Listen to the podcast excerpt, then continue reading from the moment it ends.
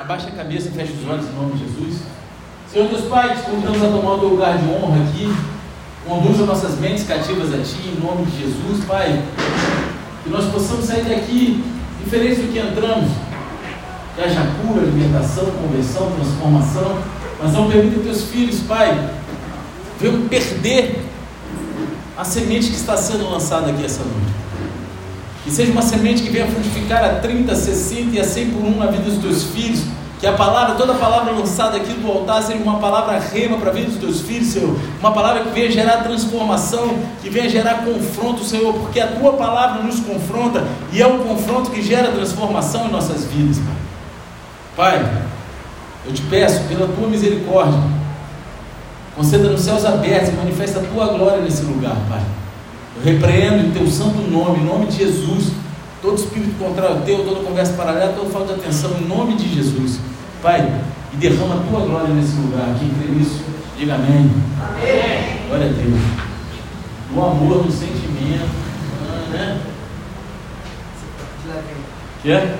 Eita, não, para quê? Eu não olho muito para trás, não. Ultimamente não está não, não tá acontecendo, não. Mas, pô, cara, não sei. Galera que prega, às vezes fica um maluco aqui que não está ligado na pregação. Aqui não, no mundo marca, né? E fica só. Caraca, meu irmão, aquele negócio dá um baralho na minha mente que eu não consigo nem me concentrar para o que eu tenho que pregar. Vai no sentimento, mano. Você não, tu é, pô, né? Tipo Davi. Glória a Deus. O outro no outro dia queria fazer um controle remoto, vê se pode. Cadê ele? Saiu correndo. Tem que ter amor, cara, tem que ter sentimento, tem que ter adoração, não é isso? Amém? É adoração. Então vamos lá, gente. A gente está chegando ao fim da nossa série de mensagens sobre Jesus, o mestre dos mestres. Amém? Amém. Não é a última hoje, a última, acho que é semana que é no domingo, né? Ah. É, mas aí a gente continua com a outra fase de Mateus, amém? A gente vai até o final do Evangelho de Mateus. Amém? Agora, graças a Deus, foi certo, né? Valeu. E, e hoje a gente, a gente chega a um ensinamento sobre poder sobre poder, sobre autoridade, sobre servir. A gente mencionou como cada um dos ensinamentos de Jesus nessa parte, eles fazem parte de exemplos do que podemos chamar de ensino ocasional.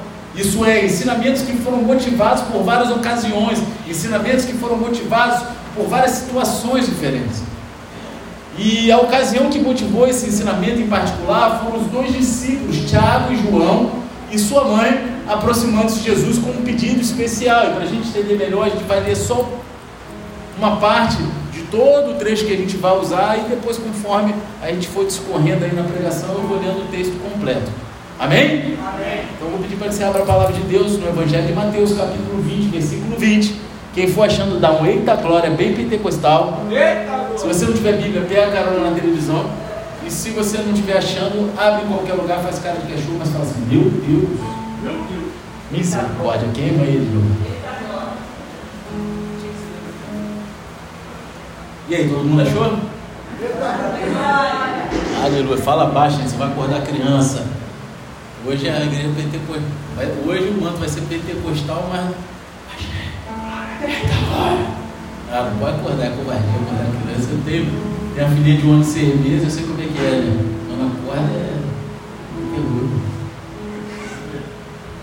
Né? Como é que é a coisa? Toca terror? Tem aquela mansinha. Então vamos lá. Então se aproximou de Jesus a mulher de Zebedeu com seus filhos e, adorando, pediu-lhe um favor. Jesus lhe perguntou: O que você quer? Ela respondeu: Mande que no seu reino esses meus dois filhos se assentem, um à sua direita e o outro à sua esquerda. Só até aí por enquanto. Amém? A gente poderia intitular a mensagem de hoje de jogo pelo poder. Porque existem jogos pelo poder que acontecem em esportes como futebol, no trabalho, na escola. Só que a gente está pensando no uso mais geral desse termo. O dicionário ele define um jogo de poder em termos de táticas ou estratégias destinadas a aumentar o poder ou a influência de uma pessoa. Não é isso? Todo mundo que entra num jogo pelo poder, ele quer aumentar a sua influência. Ele usa táticas específicas para aumentar a sua influência sobre alguém, ou sobre algo, ou sobre multidões. E isso é exatamente o que a gente encontra nessa passagem de hoje. É exatamente isso que Jesus responde em seu ensino. Então a gente vai olhar para os ensinamentos de Jesus sobre poder, autoridade, serviço, e ao longo do caminho a gente vai responder a perguntas como como o mundo usa o poder, como Jesus usou o seu poder e como você usa o poder. Amém? Porque Deus, ele derramou o poder do céu sobre nossas vidas. Amém? Você usa o poder que está sobre a tua vida para se beneficiar ou para servir os outros? Essa é uma pergunta que a gente deve fazer todos os dias que, que eu tenho feito com aquilo que tem me sido dado? Eu uso somente em benefício próprio ou eu uso para servir os outros? Ironicamente, a nossa passagem de hoje ela não começa com os discípulos e seu jogo de poder, mas sim com Jesus prevendo a sua morte. Né? Que eu, eu li um trecho só, né? mas o início de todo essa, esse ensinamento aqui de hoje começa no versículo 17 e essa é a terceira e última vez no Evangelho de Mateus que Jesus ele prediz a sua morte e ressurreição. A gente vê lá no versículo 17, capítulo 20, o seguinte: Estando Jesus para subir a Jerusalém, chamou os doze discípulos para um lado e no caminho lhes disse: Eis que subimos para Jerusalém, e o filho do homem será entregue aos principais sacerdotes e aos escribas.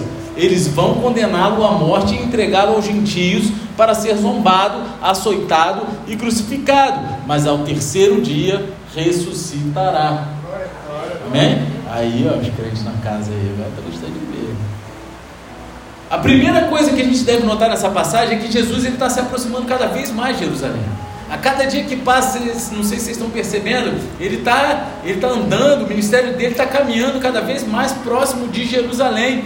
A gente tem seguido o caminho de Jesus para Jerusalém desde o capítulo 16, quando Jesus predisse a sua morte aos seus discípulos. Eles estão quase lá agora.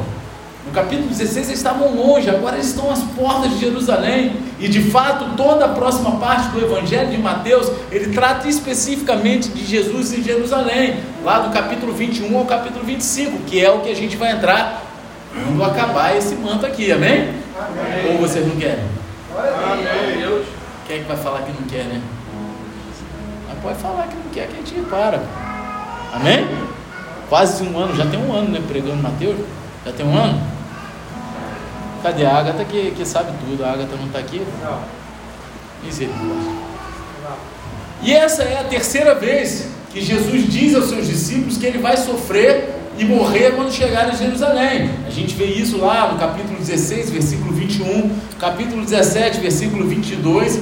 Algumas pessoas incluem o capítulo 17, versículo 12, mas lá ele só fala sobre sofrimento e não morte e ressurreição. Ou seja, sobre morte e ressurreição é a terceira vez. Só que dessa vez a gente tem mais detalhes do que antes. Cada vez que Jesus está abordando, está mais próximo, ele vem dando mais detalhes daquilo que vai acontecer. É tipo aquela brincadeira, ó, tá frio, tá frio, mas quando tá quente, começa a dar mais detalhes. Quando você está chegando mais próximo do manto ali, ele começa a falar mais daquilo que vai acontecer, preparando o coração dos seus discípulos. Essa é a primeira vez que Jesus ele menciona a crucificação. Ele menciona ali o papel dos gentios e todo o processo que ele vai experimentar quando ele chegar em Jerusalém. É quase como se Jesus estivesse nos dando uma prévia detalhada dos principais eventos que vão acontecer no próximo, sabe, a seguir cenas no próximo capítulo. Quem gostava de novela sabe do que eu estou falando. E tem uns crentes que ainda gostam, né? Quem vai jogar? Aleluia. A seguir cenas no próximo capítulo. Mas está tudo bem até aqui sua entrada em Jerusalém, a traição de Judas, seu julgamento perante o Sinédrio, seu veredito de culpado, o Sinédrio enviando ele a Pilatos, a zombaria, o açoite né, dos soldados romanos, a sua morte na cruz e finalmente sua ressurreição. E é interessante notar que sempre que Jesus falava sobre cruz ou morte vindoura com os discípulos, ele também lhes falava sobre a sua ressurreição. Sempre que ele fala sobre a morte, sobre o sofrimento, ele vem e fala sobre a ressurreição. Jesus estava constantemente preparando os seus discípulos para aquilo que aconteceria quando ele chegasse em Jerusalém, para que eles não fossem pegos de surpresa ou cedessem ao desespero, né? Porque imagina, eles estavam acompanhando Jesus e alguns deles ali, até o Jesus ressuscitar, queria que ele em algum momento ia puxar um fuzil, meu irmão, debaixo da capa, queimar os romanos todos, tomar o poder e virar rei no lugar de Davi. Não é isso? Vocês estão entendendo, né? Estou meio que trazendo para a realidade de hoje, mas era o que os caras esperavam. Os caras esperavam que ele puxasse, meu irmão, uma, uma minigun, né? Pra, pra, pra, pra, pra, pra, pra, e só esse fuzil, mas até, né? Porque Jesus fala para Pedro, depois de três anos e meio caminhando junto, quando tu se converter, entendeu? Os caras ainda não estavam ligados, eles estavam andando, mas eles esperavam que a qualquer momento o caldo entornasse. Eles esperavam que a qualquer momento Jesus assobiasse e descesse a caravana de anjos com espada de fogo, devorando todo mundo, e ali o manto chegasse. Mas não é assim. Amém? Então Jesus está preparando o coração dele e fala: Ó, não é desse jeito. Não vai ser desse jeito que vocês estão esperando. E vocês não podem ficar desesperados, vocês não podem ficar nervosos. Né? Vocês, vocês não podem. eu estou preparando vocês para vocês não serem de surpresa. E assim a passagem começa com Jesus falando sobre a sua morte em Jerusalém. E isso está em contraste marcante com o que acontece a seguir com Tiago e João, porque logo após Jesus dizer aos seus discípulos que ele vai morrer, Tiago e João vêm até Jesus pedindo poder. Foi Tiago e João, pastor, foi, foi a mãe deles. A mulher dizendo, É, mas eles estavam juntos ali, tu acha que eles não foram lá? Mamãe. Sabe é? Não é? Sabe quando tu é pequeno, tu quer dormir na casa do teu amigo? Aí tu fala para a mãe do teu amigo pedir para tua mãe? Não tem? Quem é que já fez isso aí? É, né? Todo mundo já fez esse manto, né? Por quê? Porque, né? Fala para Não é assim? Tiago e João, ele vem a Jesus e pedem lugares mais altos seu reino. Que aí foi a passagem que a gente leu no início. Que fala assim: Então se aproximou Jesus, a mulher de Zebedeu, com seus filhos. E adorando, pediu-lhe um favor. Jesus lhe perguntou: O que você quer? Né? O nego acha que Jesus era. Ah, ele mandou logo: O que, você quer, menino? Vai dar parada. Aí chegou logo, né? Faca na caveira. Vai direto ao assunto, fica me enrolando, não. Quase isso, né? É porque falaram para Mateus, não pode escrever assim, ah, então tá bom, tá, é só... E aí ela respondeu: Mande que no seu reino esses meus dois filhos se acendem, um à sua direita e o outro à sua esquerda. Então Tiago e João eles vêm a Jesus. Só que eles pedem para a mãe fazer o pedido, que nem eu falei aqui agora. Eles vão lá e pedem para a mamãe: Mamãe, mamãe, ele está falando que vai morrer. Pô, você podia ir lá falar com ele, né? Né? Ele não vai. Embora na Bíblia aqui, em Mateus, a gente esteja falando o nome dela, quando você segue as pistas nas escrituras, que vocês leem a Bíblia todo dia que eu sei, amém? Vocês estão acostumados com todas as escrituras, então você sabe de tudo. Né? O nome dela provavelmente é Salomé, amém? Estou falando certo? Quem é que vai confirmar isso para mim? que é irmã da mãe de Jesus, Maria. Amém? É isso ou não é? O outro ali já está se coçando ali, caramba, vou anotar isso aqui para ler em casa. Você pode ver lá, Mateus 27, 56, Marcos 15, 40 e João 19, 25. Vai seguindo as pistas aí que você vai achar. E isso a tornaria tia de Jesus. E primos, né? Jesus é primo então de Tiago e João. Não é isso? Mas não é o João Batista, que também era primo, né? Aí qual o sobrenome de Jesus? Batista. Não é?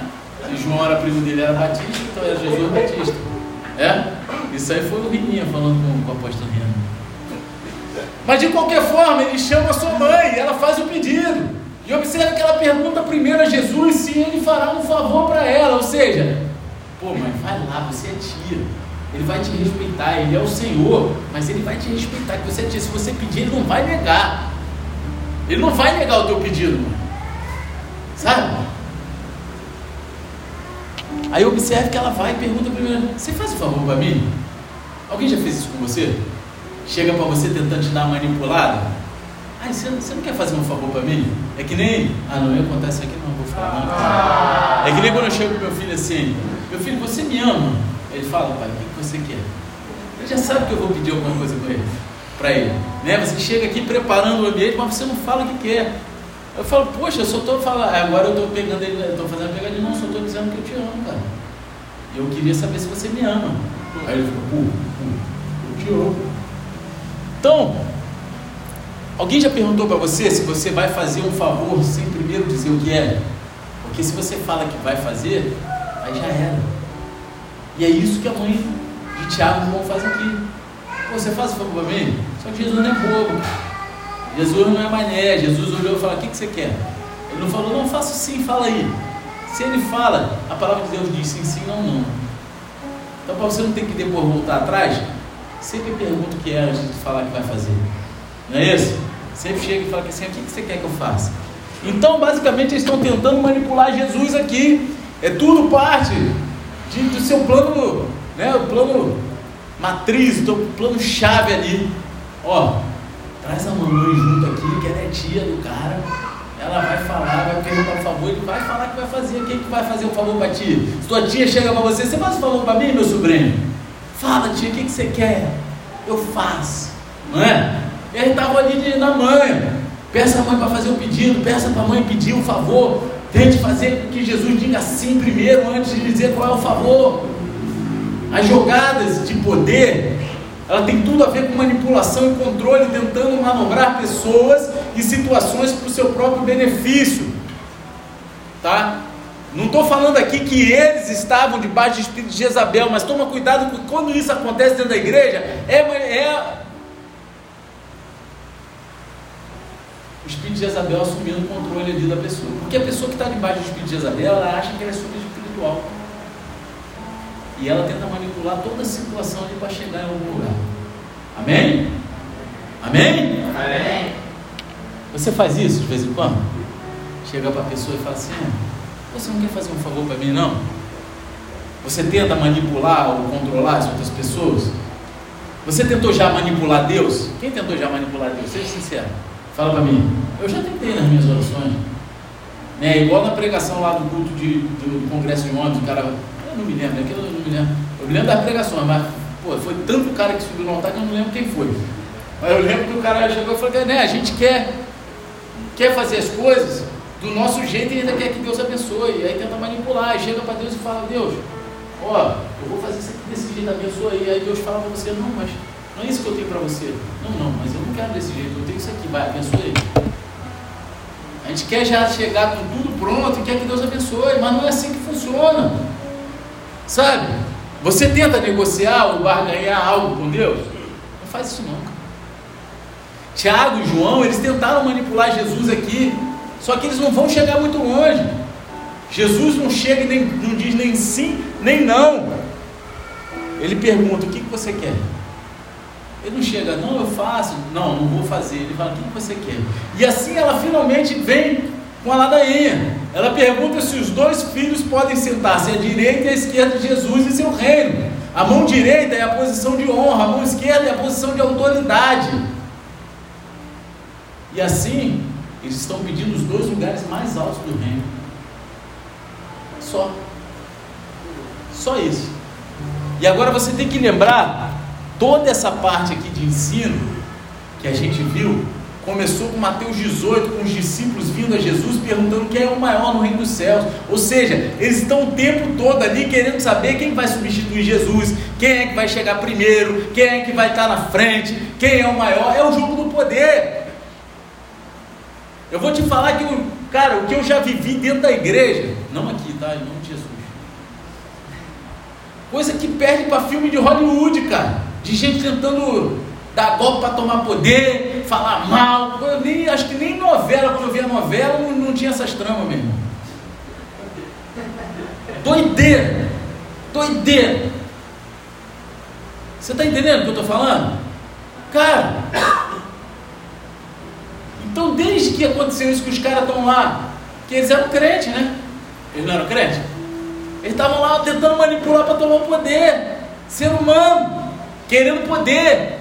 Por que, que as redes sociais atraem tanto as pessoas hoje em dia? Que é um jogo de poder, de ostentação. Ninguém posta lá que está endividado, ninguém posta lá que está com dor de barriga. Estou há três horas no banheiro, pá, com aquela cara feia. Ninguém posta, cara. Posta, eu nunca vi vocês postando isso. Nego posta o relógio comprou novo, o celular novo, carro dos outros, até carro dos outros nego posta. Nego vai lá, ó, tira foto, tira foto. Ah, Deus. O banco tudo atrás para cobrar, o cara tirando foto da porta da Ferrari dos outros. Está entendendo? Isso atrai. Porque o ser humano, ele, ele, ele, ele é ávido pelo poder, ele quer poder. E Jesus ensinou a eles que você deve se humilhar como uma criancinha. Desde que começou lá, os caras, quem vai ser o maior, não sei o que, Jesus vai lá e fala, cara, primeiros vocês estão todos errados, vocês têm que se humilhar como uma criança. E ele ensinou que os primeiros são os últimos e os últimos serão os primeiros. E ele ensina que ele mesmo vai a Jerusalém a sofrer e morrer. Cara, você está em posição de, de poder, isso te gera mais responsabilidade, e mais responsabilidade gera maior sofrimento. Por isso que eu falo, a teologia da prosperidade pregada aí, ela é falida porque ela fala que você foi chamado para ser cabeça e não cauda. Só que falando que cabeça é rico, é poderoso, faz e acontece, e ganha um monte de coisa. Quando ser cabeça é você estar tá lá na frente, sofrendo, sendo humilhado, pagando preço, dando soco no murro da cara de Satanás, batendo muito para apanhar pouco, para proteger uma geração. Amém. Amém.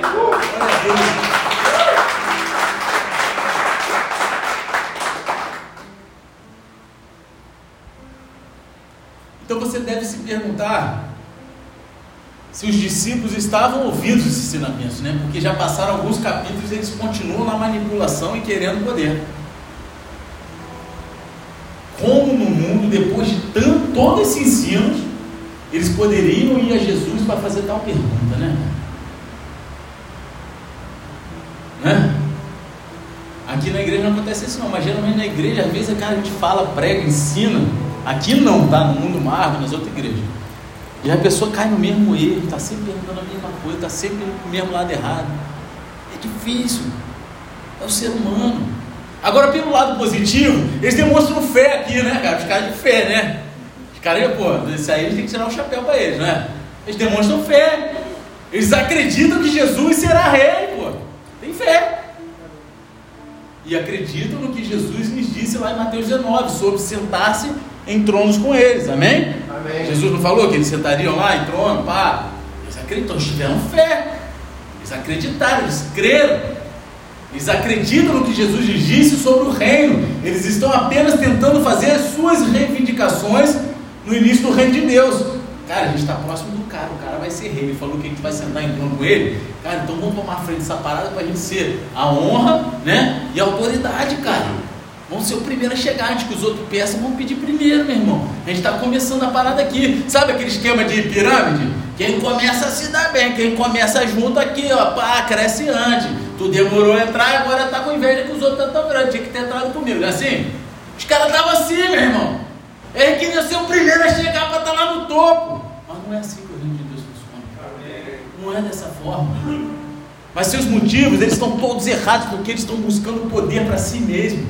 E o reino de Deus não fala de poder para si próprio. Não é disso que se trata o reino de Deus. Os motivos são importantes quando se pede a Deus algo em oração.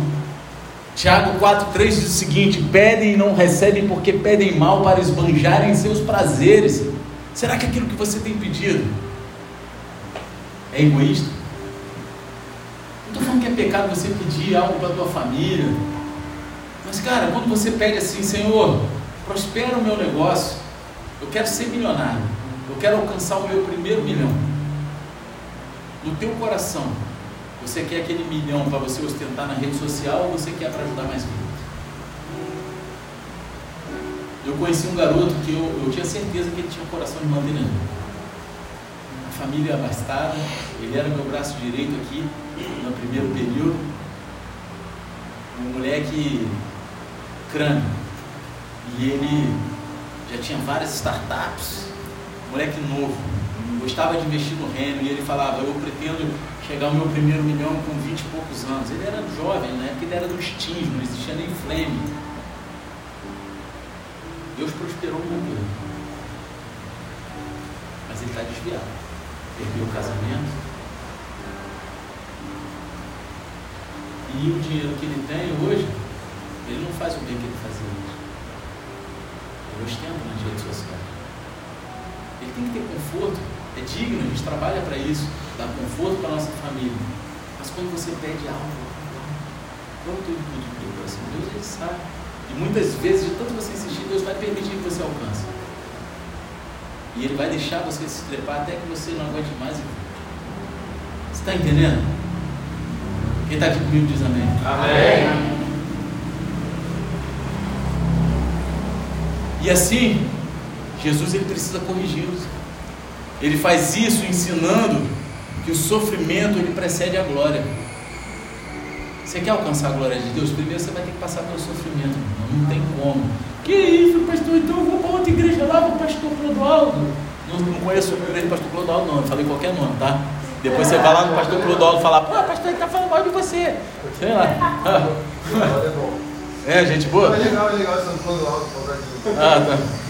Aí, pô, vou lá ver. Pô, porque lá dentro do pastor Clodoaldo, pô, ele fala que a gente vai ser cabeça, que a gente vai ser rico, que a gente não vai sofrer, que Deus chamou a gente para conquistar, que a gente é conquistador, a gente é conquistador, cara. A gente é conquistador, eu já preguei isso aqui. Só que ser conquistador não é mole não, cara. Você tem que ir para guerra. Quem conquista tem que ir para guerra. Quem quer vitória tem que lutar. Amém. Eu sou faixa preta de jiu-jitsu. Eu nunca ganhei um campeonato sem ter que lutar. Eu já vi amigos meus ganhando campeonato sem lutar. Os não tinha o peso deles, não tinha que lutar ganhar WO. Aí eles ficavam frustrados. Não é mesmo peso. Tu tem uma medalha estendida lá que tu não lutou, tu não dá valor. Agora, cada medalha que eu conquistei, cada professor que eu conquistei, eu sei o que eu tive que passar. Você está entendendo? Você tem que conquistar. Aqueles que estão no pregador do asfalto para conquistar o pet, sabe do que passa, meu então, se tu se alistar para entrar no pregador da falta, sabe que tu vai sofrer. Vai não? Vai não? Oh, sabe aquele negócio quando o cara se converte, Jesus vem, aí dá um milagre todo, não sei o quê. Aí quando o cara vai, pam, agora fala, agora eu vou deixar na tua mão, meu irmão, agora vamos ver até onde tu vai. Tipo isso, irmão. Época de campanha é igual político, né? Vocês conhecem a piadinha do. Não vou contar. Ah. Depois acaba a tarde, a pastora vai brigar e vocês vão ficar chateados comigo. Mas eu vou contar assim. Aí. Então, o. Morreu um cara, né? O cara morreu. O maluquinho morreu. Eu sou velho. E aí chegou no céu e aí Pedro chegou para ele e falou assim, ó cara, fala o seguinte, você, você vai ficar 24 horas aqui no céu, depois eu vou te levar 24 horas no inferno, conhece essa? E você vai ter a oportunidade de escolher onde você vai querer passar a sua eternidade. Porque ele chegou no céu naquela paz, aquela tranquilidade, assim nada acontecia, mas todo mundo adorando assim, a Jesus, a Deus o tempo todo, estava Passou aquelas 24 horas maior paz lá, tranquilo não. Aí, pô, acabou as 24 horas, chegaram para ele e falaram que assim, agora chegou o momento de você passar as 24 horas lá no inferno. Aí chegou lá, meu irmão. Pô, já veio as diabetes, tudo para se receber o cara de biquíni. As diabetes, né? Pá! De pandeirão de fora. E ar-condicionado central, meu irmão. Sabe? Pá, aquele geladão, cara amarradão. Pô, o cara, né, gostava da menina cerveja, churrasco, tudo pã, né? Arrecado, meu irmão. Pô, né? Tum, tum, tum, tum, tum, o dia inteiro lá ele não sentia cansaço, sentia nada. Aí, 24 horas depois, Pedro mandou um anjo lá para pegar ele. Aí ele subiu, tava, pô, cansadão, 24 horas no ar, né? Pô, não podia dormir, né, cara? Tudo liberadão, ar-condicionado, diabético para um lado para o outro. Ele tava lá, né? Aí Pedro falou, ó, cara, e agora é a, tua, tá a hora da tua decisão, o que, que você quer? Pô, leva a mão não, pô, até gostei aqui do céu, uma paz, tranquilão. Pô, cara, mas eu quero, eu quero, eu quero ficar lá no inferno, porque pô, lá a parada é maneira, cara. Lá a parada é maneira, eu vou lá. Tem certeza? Tenho. Então tá bom, jogou no elevador, desceu lá para as profundezas da segunda divisão junto com o Vasco.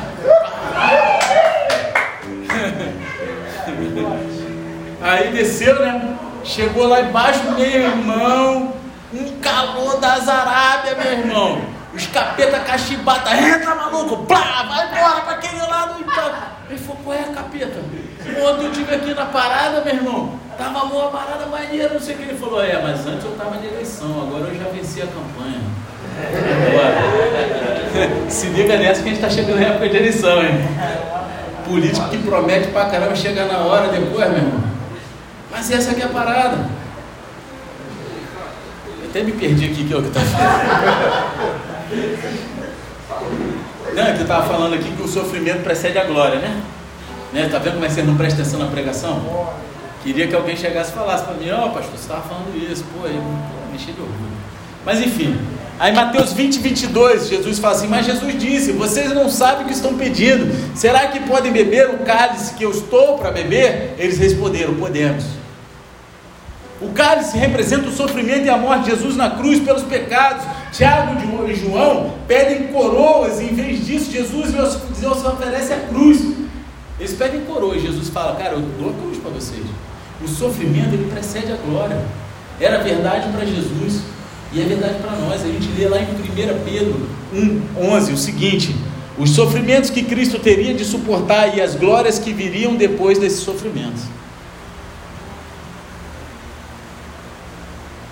Foi verdade para Jesus e é verdade para nós. Paulo escreve sobre sofrimento e glória em Filipenses 3, lá no versículo 10, onde ele diz o seguinte: O que eu quero é conhecer Cristo e o poder da Sua ressurreição, tomar parte nos seus sofrimentos e me tornar como Ele na Sua morte, para de algum Amém. modo alcançar a ressurreição dentre os mortos. Cara, eu não sei como uma pessoa que entra nesse cancro, nesse câncer, que é, é a teologia da prosperidade, é porque não lê a Bíblia. Porque, cara, sabe, fala assim, ah, Jesus não chamou ele, morreu para que não tivesse mais sofrimento. Então apaga esse, esse versículo da Bíblia, joga fora. Porque se você quer participar da glória de Jesus, você tem que participar do sofrimento dele. Amém. Não tem como chegar na glória sem passar pelo sofrimento. Cada um toma a sua cruz. Ele não falou cada um tome sua BMW, seus milhões. Falou? Cara, eu não sou contra ganhar dinheiro, não estou falando disso aqui, porque muitas pessoas, eu bato nisso pra caramba, as pessoas acham que eu sou contra ganhar dinheiro. Não, eu quero que vocês fiquem ricos, eu quero que todo mundo fique milionário. Cara, mas uma coisa não tem nada a ver com a outra. Entendeu? Você ficar rico é consequência de uma vida consagrada, de uma vida reta, de uma vida com, com, com organização. Entendeu? Cara, e ponto. Agora, você querer misturar as coisas todas, cara a prosperidade é a ausência de necessidade. Não você ter, ah, eu cheguei na igreja, eu tinha uma BMW, agora eu tenho sete. Pô, e daí? Quantas pessoas você ajudou?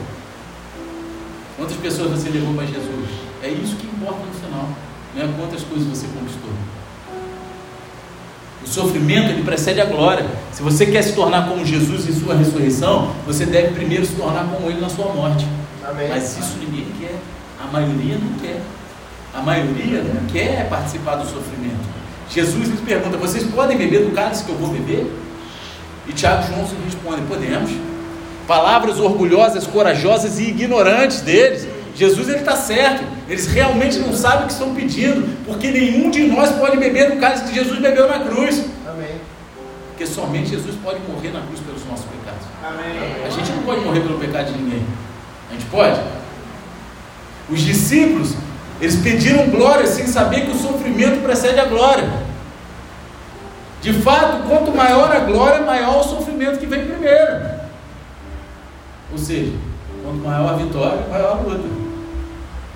Né? Maior a luta, maior a vitória. ordem dos tratores não alteram o número, né? Então Jesus diz: vocês não sabem o que estão pedindo, porque se soubessem, nunca teriam perguntado. Se soubessem, é igual o ação resgate. Se a gente fala o que vai acontecer lá, tu nunca vai querer. Mas depois que tu vai, tu quer voltar. Não é isso? Mas se eles não sabem o que estão pedindo, porque se soubessem, eles não iam nem falar. Então Jesus responde ao seu pedido, transferindo para o Pai. Ele vai e fala assim: ó. Então Jesus lhe disse: Vocês beberão o meu cálice. Quanto a sentar à minha direita e à minha esquerda, não me compete concedê-lo, pois é para aqueles a quem está preparado por meu Pai. Jesus olha para esses discípulos tolos, tolos, orgulhosos, sedentos pelo poder e diz o seguinte: vocês realmente vão beber no meu cálice. Vocês vão, você não pode beber do cálice que Jesus bebeu, mas você pode beber do cálice dele. Vocês entenderam? Você não pode ter um cálice igual dele, mas você pode ir lá no cálice dele e dar uma americada, né? Ele não bebe fogo paulista, não, nem 51, né? Amém.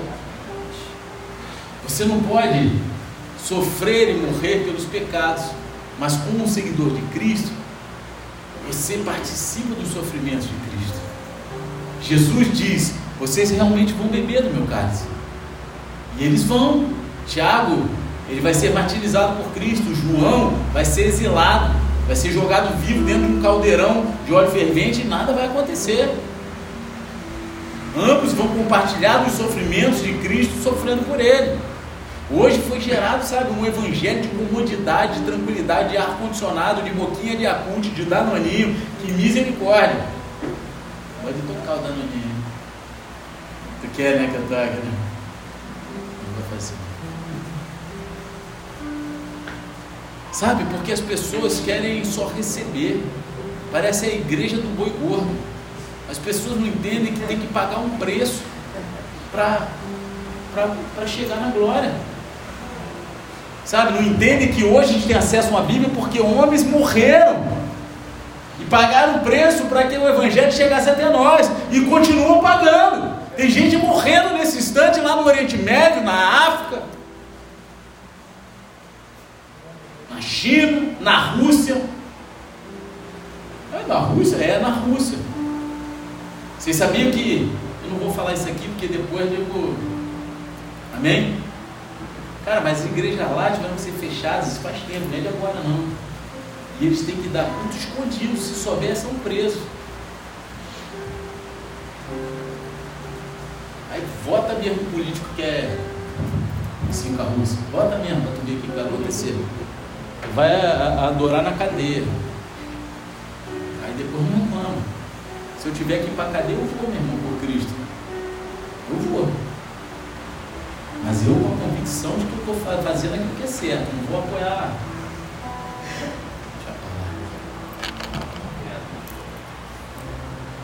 No entanto, quando se trata de quem sentará à sua direita e à sua esquerda no reino de Deus, Jesus, ele se submete ao Pai.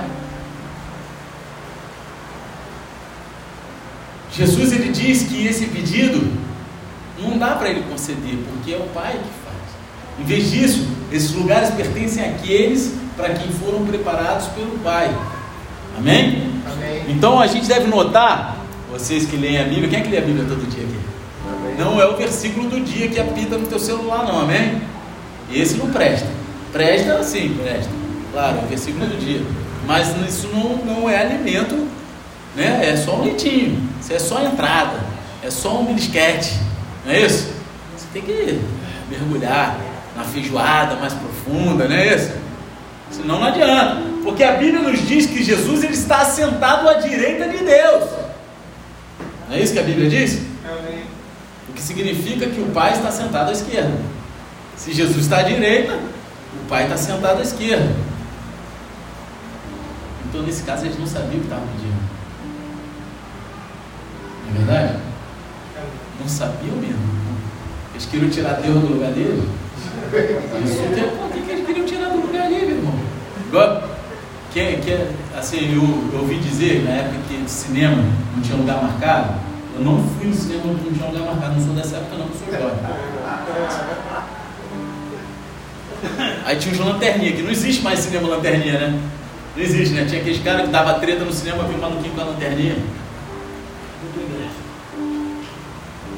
Tá os teus corpos. É, aí te tirava do lugar se tu tivesse vacilação, fazendo barulho, né? Eu vou contar piadinha aqui, vou contar. Vou contar piadinha. Ah, quem é que quer? Quem é que não quer? Vou contar piada.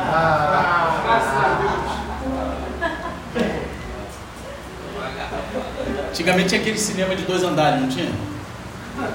Tinha, não tinha? Pô, você não sabe de nada. Lá, lá na Tijuca tinha, eu acho que era o Carioca ou o América que tinha dois andares? Acho que era o América. Aí tinha dois andares. Aí foram dez malucos pro cinema, ver o filme e ficar tacando bala de menta lá embaixo. Qual o nome do filme? Qual o nome do filme? Os Dez Mandamentos. Não entenderam? É isso aí, mano.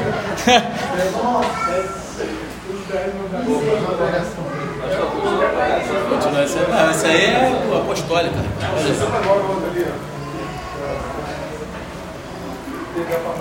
Então a gente, só que a gente precisa ter cuidado aqui, né? A submissão de Jesus ao Pai não significa que Jesus seja de alguma forma inferior ao Pai, né? Ou inferior a Deus. A Bíblia nos diz que Jesus é o Filho de Deus e igual a Deus em todos os sentidos. Nosso Deus é um Deus trino. Ele é Pai, Ele é Deus Pai, Ele é Deus Filho e Deus Espírito Santo. As três pessoas da divindade são um Deus compartilhando uma essência divina, iguais em glória, honra e poder. Amém? Para que não haja confusão. Então, assim a submissão de Jesus ao Pai não significa que Jesus é menos que Deus. Em vez disso, Jesus ele demonstra perfeita harmonia entre o Pai e o Filho em tudo que eles fazem, porque eles são um, assim como deveríamos nós ser um e caminhar em perfeita harmonia. Só que crente quando anda muito junto tem excesso de comunhão, né? Dá estrela, né? Não dá estrela? Eu gosto de viajar com a galera do Pregadores da Asfalto, passa mais dois, três dias, sempre tem um que, que misericórdia, que entra no, sabe, na carne. Eu gosto de ver isso, eu ainda fico atiçando, botando pilha. Né? Vocês me conhecem, nem gosta de botar pilha, né? E eu fico botando pilha até o cara ganhar a carne, depois eu apazigo tudo, vamos orar, ministra a vida, vamos embora. É, meu irmão, porque é assim que a gente é tratado, é, né? Vamos embora, meu irmão. E a gente vai estar todo mundo junto na glória, não é isso? Glória a Deus. Então, eles estão em harmonia. E a gente vê algo semelhante quando Jesus diz em João 5,19: Em verdade, em verdade lhes digo que o filho nada pode fazer por si mesmo, senão somente aquilo que vê o pai fazer. Porque tudo que este fizer, o filho também faz. E mais uma vez há uma perfeita unidade e harmonia entre o pai, que o pai faz e o que o filho faz. Tiago e João, eles querem que Jesus lhe dê os lugares mais altos no céu. Mas Jesus, Jesus ele obedece ao Pai. Ele é um com o Pai. Ele só faz a vontade do Pai. Jesus ele dá um exemplo aos seus discípulos de adiar o poder em vez de reivindicar o poder. Sabe? Ele se submete à autoridade em vez de usurpar a autoridade. Sabe quando aquele sentimento Tu vê uma pessoa sendo levantada pastor, sendo levantado diácono, líder, e tu fala, era para ser eu! Então é porque não era ainda o teu tempo. Porque você quer o poder. É quando isso nada faz mais sentido para o teu coração que Deus vem e derrama sobre a tua vida. Porque às vezes tu tem até a unção, tu tem um chamado, mas o teu desejo ainda está no lugar errado. Você está entendendo o que eu estou falando? Amém. É, e, e, isso não acontece aqui não, só no, no mundo Marvel. Em Nárnia acontece direto. Eu, né? Uma vez eu entrei no armário para ver qual é e eu vi isso acontecendo. Só quem viu o filme vai saber. Né? Jesus se submete ao Pai. Então ele passa a ensinar sobre servir aos outros. E isso entra em jogo quando os outros discípulos ouvem falar de Tiago e João. Versículo 24: Quando os outros dez discípulos ouviram isso, ficaram indignados com os dois irmãos. Olha aí. Devia ser uma fofocalhada do caramba, né, meu irmão?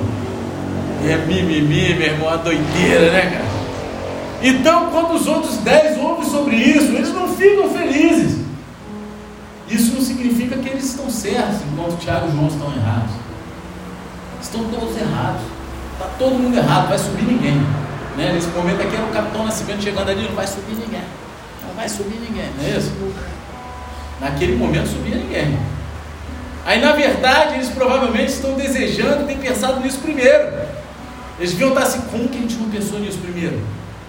Pô, esse cara sinistro, meu irmão. Qual foi da parada? Eu devia ter pensado nisso primeiro. Tu nunca teve isso no teu coração? Fala pra mim se tu nunca teve isso no teu coração, tu olhar, ter uma inveja assim pra cá. Caraca, meu irmão, por que, que eu não pensei nisso antes? Hein? Em vez de se alegrar, esse é o problema do jogo de poder. Sabe? Em vez de unir as pessoas, o jogo de poder gera discórdia, desunião e descontentamento. Você está vendo? O jogo de poder, ele ocorre em todos os âmbitos. Em um negócio, em empresa, em família, grupo de estudo bíblico, até da igreja. Você acha que não? Acontece, cara. Tiago 4, 1, 2 fala o seguinte: De onde procedem as guerras e brigas que há entre vocês? De onde, senão, dos prazeres que estão em conflitos dentro de vocês? Vocês cobiçam e nada têm, matam e sentem inveja, mas nada podem obter, vivem a lutar e a fazer guerras, nada têm porque não pedem. Jogos pelos poder, pelo poder geram discórdia, desunião, descontentamento. Os outros discípulos ficam sabendo de tudo isso que aconteceu e eles ficam indignados com Tiago e João. Então Jesus, o mestre dos mestres, boladão, cheio de sabedoria, chama todos eles e ensina a servir os outros. Vocês são um bando de fanfarrão. Vocês estão querendo poder, mas não é assim que a banda toca aqui não. E diz que quem quer ser grande deve servir. 25 ao 27. Então Jesus, chamando-os para junto de si, disse: Vocês sabem que os governadores dos povos os dominam e que os maiorais exercem autoridade sobre eles. Mas entre vocês não será assim. Pelo contrário, quem quiser tornar-se grande entre vocês, que se coloque a serviço dos outros. E quem quiser ser o primeiro entre vocês, que seja o servo de vocês. Jesus explica como eles devem agir, como os governantes do mundo agem, como eles não devem agir. Amém? Os governantes dos gentios, eles dominam sobre eles, e seus maiorais exercem autoridade sobre eles. Você é um maioral? Quem é maioral? Que levanta a mão. Então eu vou, eu vou fazer algumas perguntas, você se responde, depois você levanta a mão. Se você responder positivo essas perguntas, seja sincero. Se pelo menos metade dessas perguntas você responder positivamente, eu quero que você levante a mão, amém? Você precisa ser o único no controle das situações que acontecem na tua vida? Você quer geralmente ter o controle da situação? Você, onde você está, você deseja ser o, o centro das atenções? Você precisa seguir o seu próprio caminho? Eu vou fazer o meu próprio caminho. Você tem aquele negócio no teu coração de que eu vou vencer, Quem respondeu mais da metade aí? Metade. Se sim, você é um figurão, cara. Você é o maior. Você é o cara. E Jesus, ele está falando com você. Amém? Só que não é assim que deve ser governantes dos gentios, eles dominam sobre eles. Os seus altos funcionários exercem autoridade sobre eles. Os maiorais eram altos funcionários, funcionários autárquicos. Mas não é assim com a gente. Ele fala, não é assim com vocês. Jesus diz aos discípulos, no original, esse é um comando forte no tempo futuro. É quase como se Jesus estivesse dizendo assim: ó, vocês não vão fazer isso de novo. Vocês não vão fazer isso. Porque já faziam, né? Estavam fazendo. Então não façam isso de novo. Nesse mundo, os pobres servem os ricos e os fracos servem aos pobres, aos fortes. Mas Jesus ele disse que não é assim gente. Em vez disso, quem quer se tornar grande, que seja um servo.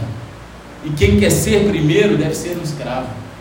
Você está entendendo? É exatamente o que Jesus vem tentando ensinar aos discípulos o tempo todo que os primeiros serão os últimos, os últimos serão os primeiros.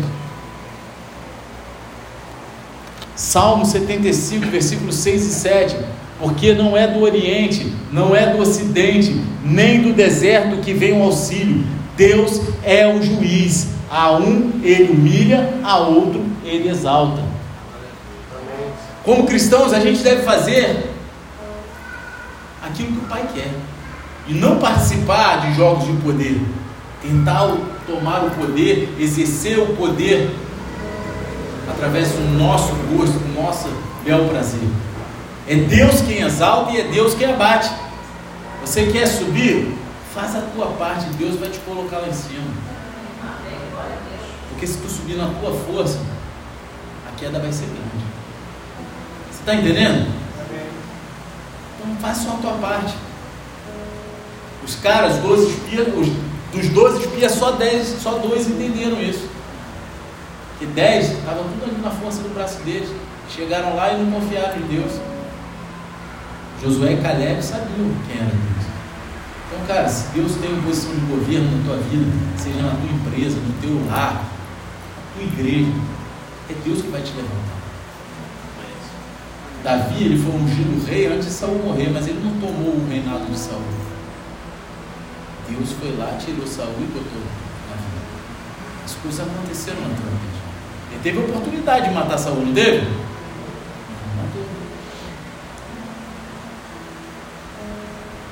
Tiago 4,10 diz assim: Humilhem-se diante do Senhor e Ele os exaltará. Amém. Você quer ser grande? Então se humilhe diante de Deus e espere em Deus. É como eu li um teólogo que escreveu o seguinte: a verdadeira grandeza não consiste em receber, mas em dar.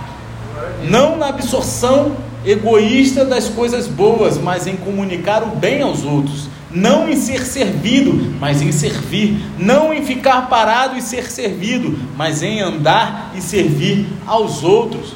Amém? O nosso modelo, o nosso exemplo, não são os governantes desse mundo, mas o próprio Jesus. Jesus que se humilhou como servo, Jesus que não veio para ser servido, mas para servir. No versículo 28, Jesus diz: tal como o filho do homem, que não veio para ser servido, mas para servir e dar sua vida em resgate de muitos. E esse é um dos grandes versículos da Bíblia. E esse é um bom versículo para memorizar, para tu escrever num lugar que tu vai ver o dia inteiro. Amém. Sabe? O filho do homem não veio para ser servido, mas para servir e dar a sua vida por resgate de muitos. Há ecos nesse, nesse versículo do servo sofredor, encontrado no livro de Isaías, no Antigo Testamento, onde do, cap, do capítulo 53, versículo 11 e 12 diz assim: Ele verá o fruto do trabalho de sua alma e ficará satisfeito. O meu servo, o justo, com o seu conhecimento justificará a muitos, porque as iniquidades deles levará sobre si. Contudo, levou sobre si o pecado de muitos e pelos transgressores intercedeu. Esse servo do livro de Isaías sofreu, ele morreu, ele carregou os pecados de muitos, ele deu a sua vida como resgate de muitos. O Novo Testamento ele deixa claro que o servo sofredor de Isaías 53 não é outro senão o próprio Jesus. Aleluia. Você quer converter um judeu? Tem algum judeu aqui dentro? Não, né? Você quer converter um judeu? Faça ele enxergar que Isaías 53 está falando de Jesus.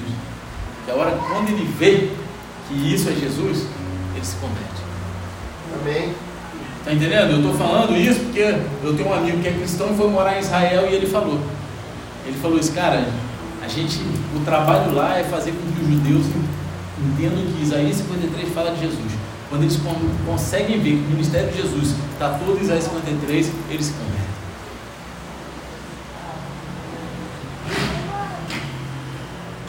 O Novo Testamento ele nos diz que a gente deve se mudar de acordo com Jesus a esse respeito. Filipenses 2, 5, 7. Tenham entre vocês o mesmo modo de pensar de Cristo, que mesmo existindo na forma de Deus, não considerou o ser igual a Deus algo que deveria ser retido a qualquer custo. Pelo contrário, ele se esvaziou, assumindo a forma de servo, tornando-se semelhante a seres humanos e reconhecido em figura humana. Como que um cristão deve usar o seu poder? Não é para ser servido, mas para servir os outros. Eu falei na célula que eu fui ontem lá, né? Foi aniversário do, do Sandro. Cadê ele? Vamos dar banda nele, vou botar ele para inaugurar de cada rolante aí. É... Eu falei, cara, sabe por que a igreja de Atos ela crescia? Porque cada um partilhava tudo que tinha de vista. Eles eram um, um servia ao outro, com aquilo que tinha de melhor. Seja serviço, bens, tempo, dinheiro, aquilo que tinha de mister, aquilo que tinha de melhor. Você está entendendo? Eles entenderam que era servir um ao outro e isso gerou crescimento deles. A Bíblia diz que a cada dia Deus acrescentava aqueles que iam ser salvos. Amém ou não? Está escrito isso na Bíblia ou estou mentindo aqui? Está escrito? Não, porque você, né, lê todo dia, né? Amém? Você deve usar qualquer poder que esteja em suas mãos para servir os outros. Você deve usar o seu poder para o bem dos outros, em vez de se beneficiar com isso. Um comentarista bíblico escreveu o seguinte: Jesus veio como servo, portanto devemos servir uns aos outros. Ele veio para dar a sua vida, portanto devemos dar as nossas vidas a serviço dele e dos outros. Mas a gente sempre bota como algo mais importante outras coisas do que servir. Quando a Bíblia diz que a melhor coisa é dar do que receber. Jesus, ele deu o exemplo para nós no início da nossa passagem de hoje, quando ele disse aos discípulos que ele estava indo para Jerusalém, onde sofreria e morreria. Mas ele também disse que ressuscitaria ao terceiro dia. De fato, a ressurreição foi o jogo de poder final, em um bom sentido, amém? Onde Jesus ele demonstrou o seu poder sobre Satanás, sobre o pecado e sobre a morte. Só que antes que Jesus pudesse desfrutar do poder, poder da ressurreição, ele primeiro ele teve que suportar o sofrimento da cruz. Muitos querem o poder da ressurreição, mas não querem o sofrimento da cruz. Mas você não tem como participar da ressurreição sem participar do sofrimento da cruz. Jesus ele não veio para ser servido, mas para servir e dar a sua vida e resgate do mundo. Abaixa a cabeça e fecha os olhos em nome de Jesus.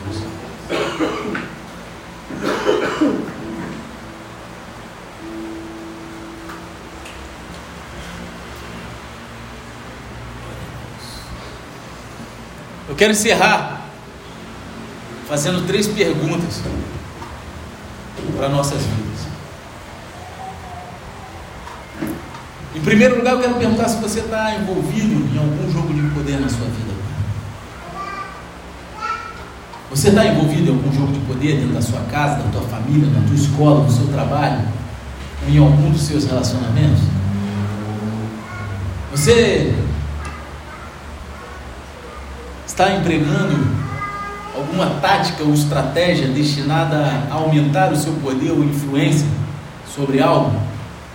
Nesse caso, quero te lembrar de que os jogos de poder só geram discórdia, desunião, descontentamento. Se você quer ter alguma paz na sua vida, você tem que deixar de lado os jogos pelo poder. Entender que Deus ele vai te colocar onde tiver que colocar, você fazendo a tua parte sem você desejar nada. Você tem que fazer a tua parte. Procurar onde é o direcionamento que Deus quer te lançar e fazer o teu melhor. Se isso vai te levar ao poder, é Deus que sabe. Continua fazendo a tua parte. Em segundo lugar, que poder Deus confiou a você? Podemos pensar no poder em termos de autoridade, recurso e influência. Que autoridade Deus deu sobre a sua vida? Você é mãe, você é pai, esposo, patrão, líder. Que recurso Deus deu para? Que tempo, dinheiro, habilidades, inteligência ou força Deus derramou sobre a tua vida? Que influência Deus te deu entre família, amigos, colegas, aquelas que trabalham com vocês? Talvez entre os mais jovens, como mentor ou modelo de vida. A gente precisa lembrar: o poder não é ruim em si, o abuso de poder que é mal. E como abusamos buscá-lo para nós mesmos, por não reconhecer Deus como a fonte de todo o poder, que a Bíblia diz que todo o poder emana de Deus,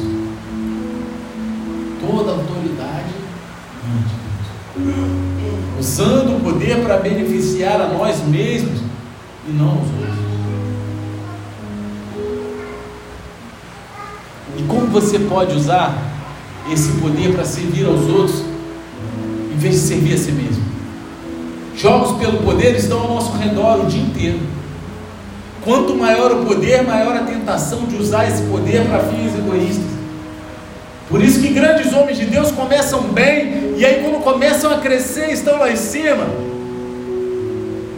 acabam mergulhando no jogo pelo poder e se perdem no meio do caminho. Mas Jesus ele nos mostra um caminho diferente. Jesus nos mostra um caminho melhor.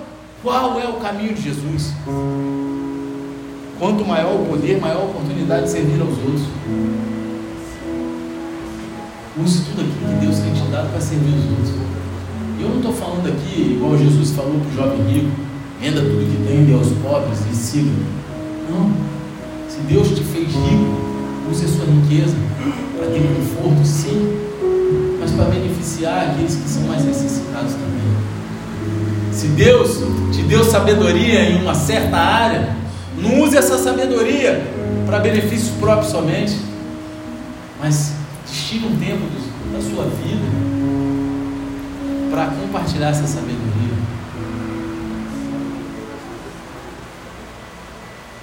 A minha oração para vocês essa noite é que a gente possa reconhecer que a verdadeira grandeza vem de servir aos outros, que gente possa se arrepender de qualquer jogo de poder em nossas vidas que a gente possa se comprometer a usar qualquer poder que Deus nos deu para servir os outros. Fica de pé, igreja. De olhos fechados. Fica de pé. Eu quero fazer duas orações. Assim. Em primeiro lugar, eu quero orar com você que de repente entrou aqui pela primeira vez hoje, já tem vindo aqui ou frequentado outra igreja, mas essa noite você entendeu que você precisa entregar a tua vida para Jesus que a primeira coisa que você deve fazer para ir no caminho certo, entender como viver debaixo do poder de Deus, mas no caminho certo. Usando o poder que Deus tem derramado sobre a tua vida da maneira adequada. Você quer entregar o teu coração a Jesus, reconhecer que Ele é o, Ele é o próprio poder sobre nossas Coloca a tua mão no teu coração e repita comigo essa oração. Senhor Pai, me perdoa por todo o tempo que andei longe de Ti. Mas essa noite eu entrego meu coração no Teu altar e reconheço que Jesus Cristo, aquele que morreu na cruz por mim e ao terceiro dia ressuscitou é o meu único, é suficiente, Senhor e Salvador. Pai, escreve meu nome no livro da vida e me conduz até a eternidade. Em nome de Jesus. Amém. Continua com a mão no teu coração, Senhor Deus Pai, apresenta essas vidas aqui no teu altar. São filhos e filhas que se arrependeram, reconheceram o teu senhorio sobre a vida deles. Pai, conduza, Senhor, a lugares mais altos de adoração. Conduza o Senhor a entender que se humilhar é crescer, que servir é engrandecer o teu santo nome, que maior é aquele que serve que eles possam se sentir um contigo, com o teu corpo, que é a tua igreja, que eles possam ser a essência do teu amor por onde quer que eles venham passar. Coloque os teus anjos acampados ao redor deles, sejam livres de toda a retaliação do inferno, e que eles não venham desviar nem para a direita nem para a esquerda, mas que no grande dia, Pai, eles alcancem a salvação e possam dizer, como Paulo falou: combati o bom combate, acabei a carreira e guardei a fé, em nome de Jesus. Amém e amém. Aleluia. Eu quero fazer mais uma oração agora nesse. Eu quero orar com você, por você, que está aqui dentro hoje.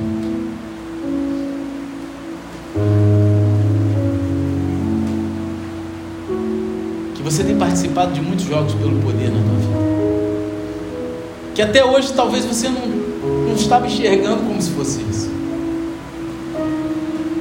Um poder de querer se autoafirmar, das coisas do teu jeito, de buscar crescimento pessoal de tal forma, seja em qual âmbito for, que às vezes ultrapassam a vontade de Deus para a tua vida. Porque o poder não é ruim, mas o abuso de poder. Para que você quer o poder pode ser ruim. Tem pessoas aqui que talvez estejam em sofrimento, mas não estão entendendo que antes da glória derramada, há um sofrimento da se você é uma dessas pessoas, não importa qual área da tua vida, se é na tua vida sentimental, se é no teu trabalho, na sua vida financeira, é você com Deus, sai do teu lugar e vem até aqui à frente, de Jesus. Deus ele quer mudar a tua história, Ele quer mudar o teu coração, Ele quer te dar um coração novo. Ele quer te ensinar, Ele está fazendo hoje aqui com vocês, assim como Ele fez com os discípulos, quando Ele viu que dois foram lá e usaram a mamãe para falar, e aí depois os outros dez ficaram indignados, Ele falou: Cara, chega aqui todo mundo, vocês não estão entendendo nada. Quem quer ser maior que se humilhe, quem quer ser grande que seja servo. E ele está falando para você aqui agora. Ele está falando, sai do teu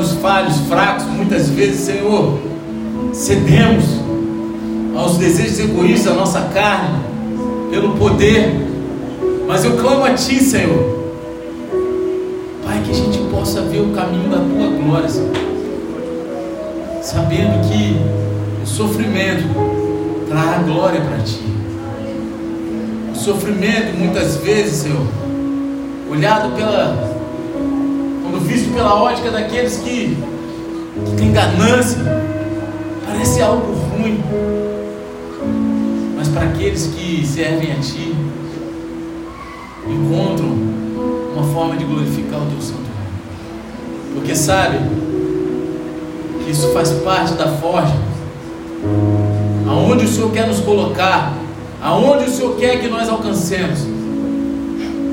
Então, Pai, gere em nós um coração puro, um espírito reto, Senhor, disposto a te obedecer e a viver a tua vontade, a viver uma vida de servidão a ti, Senhor, uma vida de renúncia da nossa carne, e que a gente possa, Senhor, com toda a sabedoria celestial, usar da melhor forma todo o poder a nós delegados, em nome de Jesus. Deus ele me mostra agora pessoas recebendo anéis de ouro. Eu não estou falando isso é, fisicamente, anéis de ouro, ah, você vai ganhar dinheiro. Não, é autoridade. Deus está derramando autoridade sobre a vida de algumas pessoas aqui. Esse anel de ouro representa autoridade. Deus ele vai começar a derramar autoridade sobre os filhos que são humildes diante dele autoridade sobre aqueles que entendem o que é renunciar e servir. Obrigado, Senhor, porque não somos merecedores de nada, mas ainda assim o Senhor confia a nós essa obra.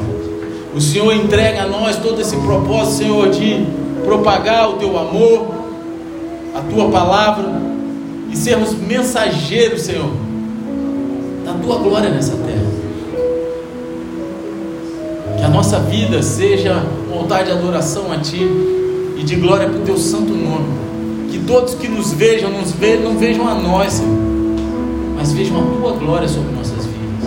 Em nome de Jesus. Se você recebeu essa oração, você crê nisso, diga amém e aplauda Jesus.